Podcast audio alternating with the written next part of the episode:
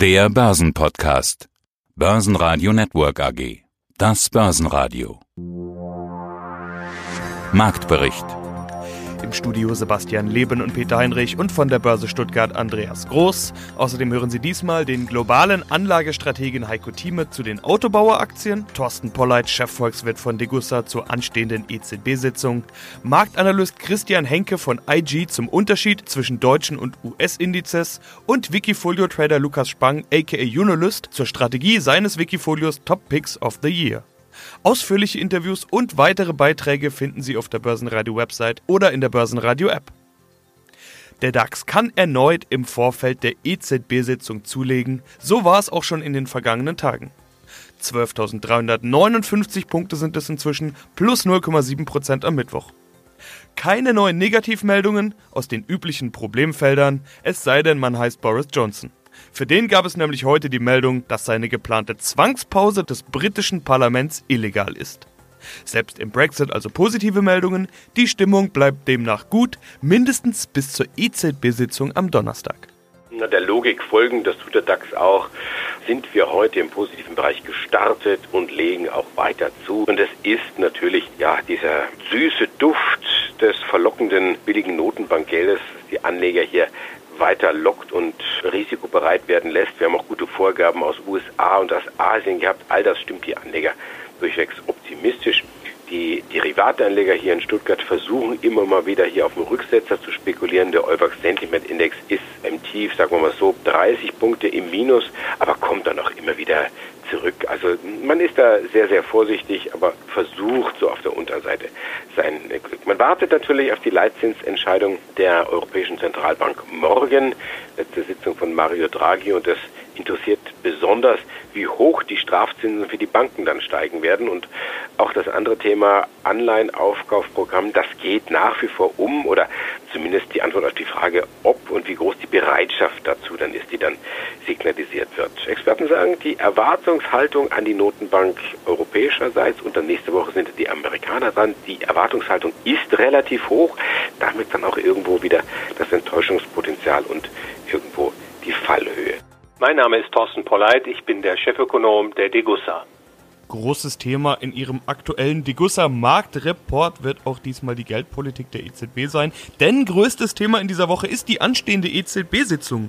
Über konkrete Ergebnisse können wir zum Zeitpunkt unseres Gesprächs jetzt noch nicht sprechen. Aber es gilt doch als sicher, dass die EZB wieder expansivere Schritte einleiten wird. Herr Polleit, was erwarten Sie? Seit etwa Jahresanfang waren wir schon der Meinung, dass die Europäische Zentralbank ihre geldpolitischen Lockerungsübungen wieder aufnimmt und den Zins weiter absenkt und auch beginnt erneut Anleihen aufzukaufen. Und ich glaube, das wird jetzt auch entschieden werden in der nächsten Ratssitzung am 12. September. Wahrscheinlich wird der Einlagenzins um etwa 0,1 oder auch 0,2 Prozentpunkte gesenkt und wird dann 0,5 oder 0,6 Prozent Minus betragen. Und ich halte es auch für sehr wahrscheinlich, dass Anleihekäufe wieder in Aussicht gestellt werden oder aber unmittelbar eingeleitet werden. Also denkbar sind 30 bis 40 Milliarden Euro pro Monat. Also ein Rückschritt, wenn man so will, in die überexpansive Geldpolitik der Zins ist und bleibt negativ, etwas, das man eigentlich für gar nicht möglich gehalten hat, wenn man noch einige Jahre zurückdenkt. So viel zu Theorie und Praxis, würde ich mal mit Augenzwinkern sagen. Wie sehen Sie das als Volkswirt? Es gibt äh, nach wie vor unterschiedliche Auffassungen, was der Zins eigentlich ist und wie er sich erklärt. Also in der Volkswirtschaftslehre ist er, kann man sagen, gewissermaßen ein Zankapfel. Es gibt derzeit diejenigen, die meinen, der neue Zins sei negativ, weil es weltweit zu viele Ersparnisse gibt oder weil auch beispielsweise die Volkswirtschaften überaltern. Und diese Ökonomen, die empfehlen nun, dass die Zentralbanken den Zins unter die Nulllinie drücken, damit die Volkswirtschaften wieder wachsen können und neue Arbeitsplätze geschaffen werden. Ich gehöre zu einer anderen Fraktion. Ich glaube, der Zins kann unter normalen Umständen niemals null, geschweige denn negativ werden. Und diese Erklärung bietet die sogenannte Zeitpräferenztheorie des Zinses. Die ist in der Literatur weithin bekannt. Heutzutage wird sie aber stiefmütterlich äh, betrachtet und das führt wahrscheinlich dazu, dass man diese wichtigen Erkenntnisse nicht in das Kalkül einbezieht. Die Zentralbanken sind dabei, die Zinsen künstlich immer weiter herunterzudrücken und das führt natürlich letztlich zu großen volkswirtschaftlichen Schäden. Und dann schauen wir auf Einzelwerte, wo wir auch im DAX wieder Meldungen haben, nämlich Merck hat sich geäußert, sich bisschen ins Geschäft schauen lassen. Wie sind denn hier die Meldungen? Das ist ja jetzt so die Zeit, wo es vielleicht so ein bisschen ruhiger wird, was die Zahlen angeht. Und da laden dann die Unternehmen und äh, vor allen Dingen auch die Finanzvorstände ein, äh, so ein bisschen über die Zukunft zu sprechen, zu philosophieren. Äh, man kann es jetzt Roadshow nennen oder Investorentag oder, oder Call oder wie auch immer. Merck hatten sich heute Morgen gemeldet und haben ganz gute Signale gesendet oder versöhnliche Signale. Hier für den Spezialchemie- und Pharmakonzern, da erwartet man im Geschäftsbereich mit den Spezialmaterialien, das muss man ein recht schwieriges und kompliziertes Geschäft sein, hier erwartet man, dass man bald wieder zurückkehrt zum Wachstum. So ab dem Jahr 2020 rechnet Merck mit zwei bis drei Prozent. Das hat man heute Morgen gesagt und die bereinigte EBITDA-Marge soll dann dauerhaft 30 Prozent betragen. Wie kommt sowas am Markt an? Das ist ja auch immer ganz interessant. Vorbörslich schon ein Prozent im Plus. Und dieses Plus verteidigen wir dann auch. Die Merck-Aktie gibt es für 94,50 Euro. Ja, mein Name ist Christian Henke. Ich bin Senior Market Analyst bei IG Europe in Frankfurt.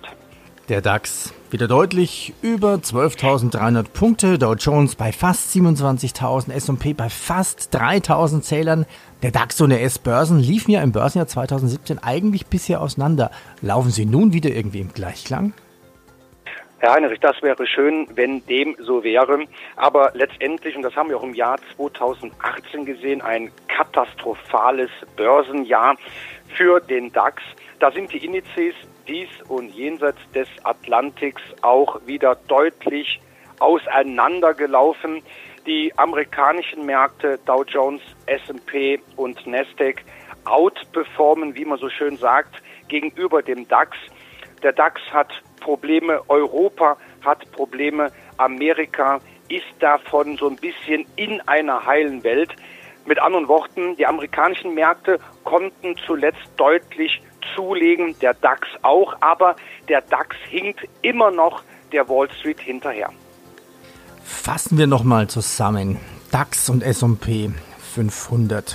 Starten wir mit dem DAX. Wo sind die Chartmarken momentan, die ein Trader beachten sollte? Momentan, und das äh, ist natürlich heute, das Interview kommt passend, der DAX kämpft gerade um die 12.300 Marke. Das ist auch ein gewisser charttechnischer Widerstand. Aktuell liegen wir darüber. Natürlich sollte der deutsche Leitindex am Ende des heutigen Tages darüber schließen. Gelingt dieses Unterfangen, dann könnte es ganz schnell in Richtung 12.500 gehen. Aber wie ich schon vorhin gesagt habe, trotz der jüngsten Kursbewegung, ausgehend von dem Tief Ende Dezember 2018, hat der DAX schon einen sehr schönen Weg hinter sich gebracht, schon deutlich Boden gut gemacht. Aber nochmals, der DAX befindet sich weiterhin in einer intakten Korrekturzone. Und um diese zu beenden, sollte das Rekordhoch von Januar 2018 bei ca. 13.600 hinter sich gelassen werden. Wenn wir uns aber dann die Chartmarken in den Vereinigten Staaten anschauen, da ist es im Grunde so, da sieht es deutlich besser aus. Der S&P 500 ist nur noch wenige Prozent davon entfernt und wie Sie auch schon eingangs sagten, 3000 Punkte Marke, das ist schon greifbar nahe. 3028 Zählern ist das bisherige Allzeithoch von Ende Juli dieses Jahres und dann kann es in den Bereich 3040 gehen. Und dann haben wir Apple, auf die schauen ja immer alle ganz gespannt, wenn es was Neues gibt. Diesmal zwar kein Next Big Thing, Next New Thing, aber neue iPhones. Wie kommen die denn an? Ja, das mit den neuen iPhones, das war natürlich vorher schon bekannt oder ja, es gibt immer wieder Vorabmeldungen, die so lanciert werden, so aus Versehen oder wie auch immer. Und äh, so, dass man sich schon ein bisschen darauf einrichten konnte, was da kommt. Und gestern dann also wirklich die Präsentation. Und Apple macht das ja auch immer ganz geschickt. Die ganzen Manager sind dann da und erzählen dann da sowas so im, im lockeren Plauderton, was man jetzt die letzten Monate gebastelt hat. Also, lange Rede, kurzer Sinn. Es gibt ein neues iPhone, iPhone 11, so in verschiedenen Ausführungen dann wieder, was auch das Thema Preise angeht. Es geht los mit 800 Euro bis hinauf 1250. Ich spreche jetzt von der jeweiligen Basisversion. Da kann man dann noch mehr Geld reinstecken für mehr Speicher dann zum Beispiel. Aber man versucht natürlich auch die gesunkenen Verkäufe wieder so ein bisschen anzukommen. Man versucht auch die Lücke zur Konkurrenz Huawei und Google zu schließen, die ja gerade was das Thema Kameratechnik angeht, so ein bisschen davon gesprintet waren.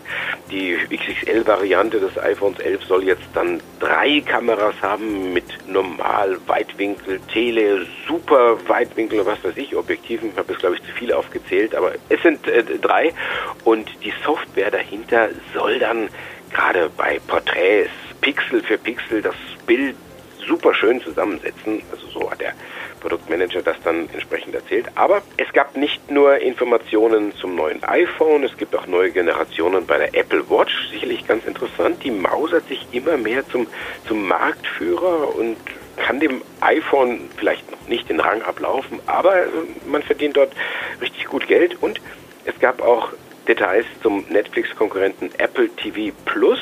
Man will ja rein in dieses Streaming-Geschäft und geht hier mit Kampfpreisen voran. 4,99 im Monat, zum Vergleich 7,99 sind es glaube ich bei Netflix. Also 4,99 zahlt man bei Apple und ab 1. November kann man dann die ersten Exklusivproduktionen dann auch tatsächlich bestaunen und streamen. In der ersten Reaktion ging es für die Apple-Aktie etwa 1% nach oben. Heiko Thieme, globaler Anlagestrategie.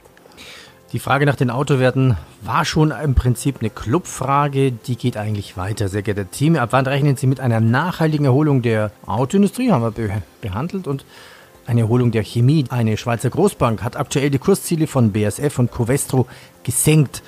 Ja, und ist auch für 2020 optimistisch. Wie ist Ihre Meinung für die Erholung der Chemie? Ich habe Ihnen schon seit Wochen gesagt, dass die BSF interessant ist. Ich hatte jetzt äh, Anfang August sein Abendessen mit einem frühen Vorstand vom BSF, der mir so die Interne mal erläutert hat, wie er aus seiner Sicht jetzt als nicht mehr Vorstandsmitglied, nicht wahr, die Dinge sieht. Und das war auch interessant. Das BSF aus seiner Sicht das mit Abstand beste Chemieunternehmen der Welt, nicht nur Deutschland, sondern der Welt. Und ich glaube, das kann man auch mit Gründen belegen und mit einer Dividendenrendite, die fantastisch ist. Über vier Prozent zu bekommen, ist auch schon eine gute Basis. Und deswegen hatte ich sie auch empfohlen, sofort auf meine Kaufliste gesetzt und hat sich mittlerweile auch schon bezahlt gemacht. Also das sind so die Erfahrungssätze, äh, von denen man profitieren kann. Jetzt kann man natürlich die ganzen Bücher durcharbeiten, kann lesen, was passiert ist, aber das ist ja alles schon bekannt. Das Entscheidende ist auch das gewisse Bauchgefühl zu entwickeln und sagen, hier ist ein Preisniveau aufgetaucht und eine Dividendenrendite, die sehr unterstützend ist, wobei eigentlich wenig schief gehen kann. Und genau das war der Fall. Also BSF auf jeden Fall halten. Die Covestro ist die andere Sache, die ich hatte, nicht wahr? Wo ich auch mal gesagt habe, bitte, wenn wir unter die 40 kommen, bitte dank dank dem lieben Gott dabei, dass es so billig wird, nicht wahr? Äh, Im Endeffekt ist das nicht ein 50 Euro oder 60 Euro Papier, da kann man eine 70 oder 80 Euro Marke sehen und auch eine 100 Euro Marke ist da nicht ausgeschlossen. Nur jetzt träume ich natürlich, weil ich etliche Jahre hierbei betrachte und etliche Zyklen dabei auslasse. Aber bitte, diese Positionen sind alle absolut zu halten und äh, wenn man sich mal unsere Empfehlung anschaut, äh, die hier gemacht wurden seit Jahresanfang, also ich persönlich meine und bitte auch mal um Rückmeldung von unseren Clubmitgliedern, ich glaube, da brauchen wir uns jetzt nicht zu genieren. Wir haben nicht immer den absoluten Tiefspunkt erst genommen. Kann ich ja auch gar nicht per Definition. Wenn ich immer erst eine Aktie am Tiefspunkt empfehle, dann käme ich ja nur maximal mit einem Prozent rein. Ich muss ja hoffen, dass die Werte noch fallen. Und das haben die uns in vielen Dingen gefallen getan. Und in einzelnen Fällen sogar über das Ziel hinausgeschossen sind, noch weiter gefallen. Aber dann haben wir ja nochmal nachgekauft, hoffe ich. Zumindest wurde es von mir empfohlen. Wenn ein Wert wir, eine volle Position hat, man hat jetzt drei Prozent beim Dow oder DAX-Wert oder jetzt bei einem Nicht-Dow oder DAX-Wert hat man seine zwei Prozent und dann fällt dieser Wert plötzlich nicht 20 Prozent noch, sondern 30, 40, 50 Prozent.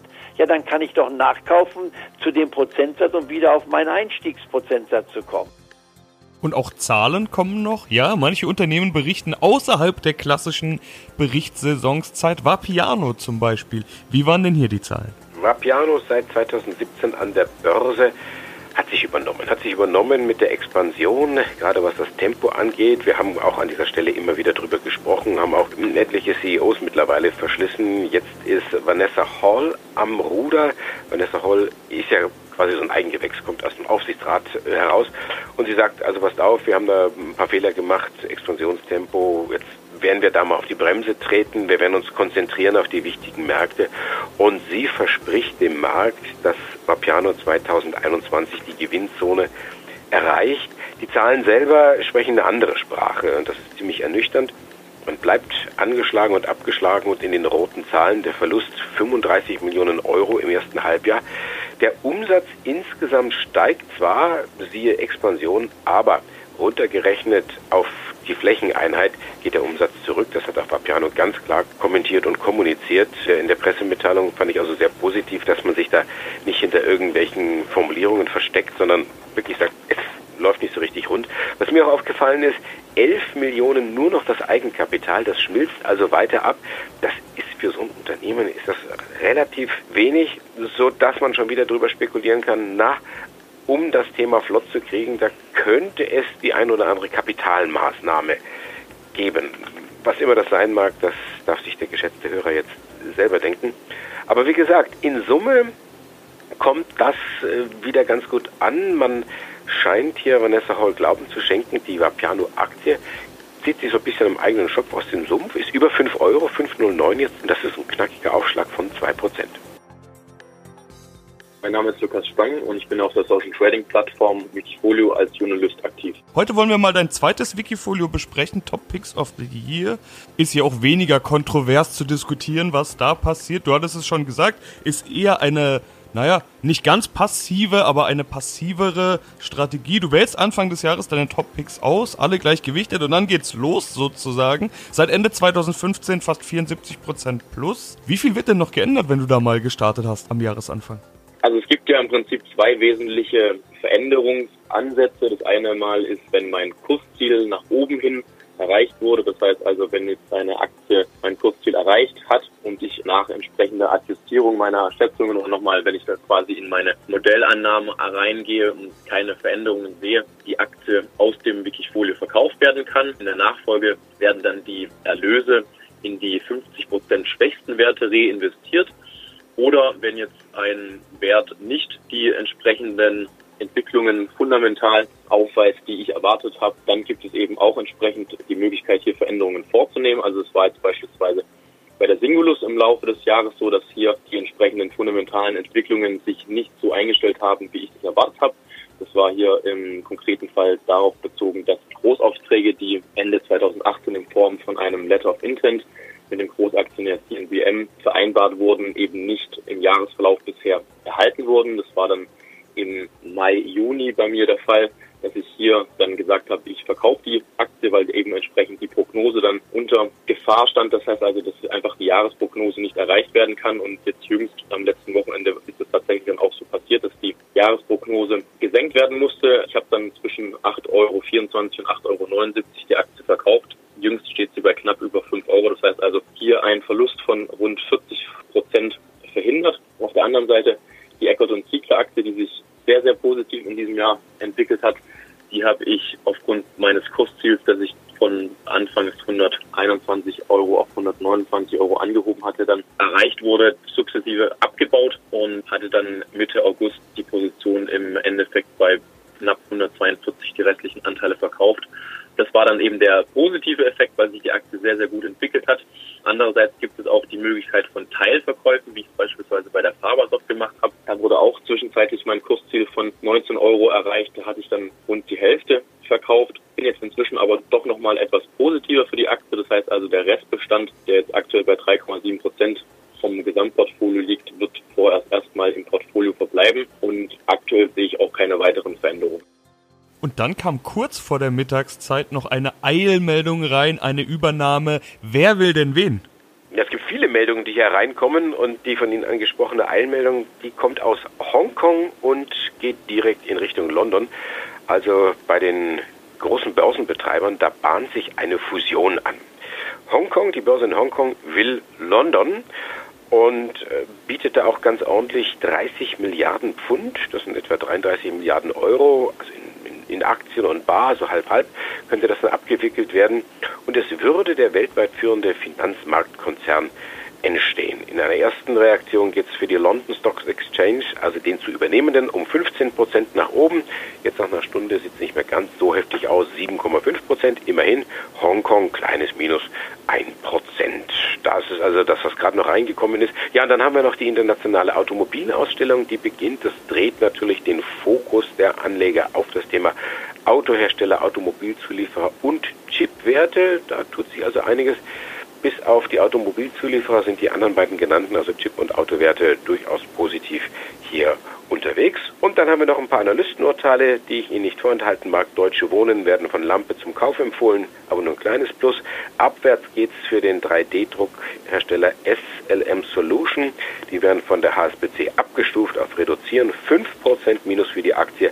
Und die Puma-Aktie, die hatte eine Kaufempfehlung der HSBC, ist jetzt aber gestrichen worden, nachdem die Aktie gut gelaufen ist. Und wir sehen ein verhaltenes Minus bei der Puma-Aktie. 1,2 Prozent geht es dort abwärts. Börsenradio Network AG. Marktbericht.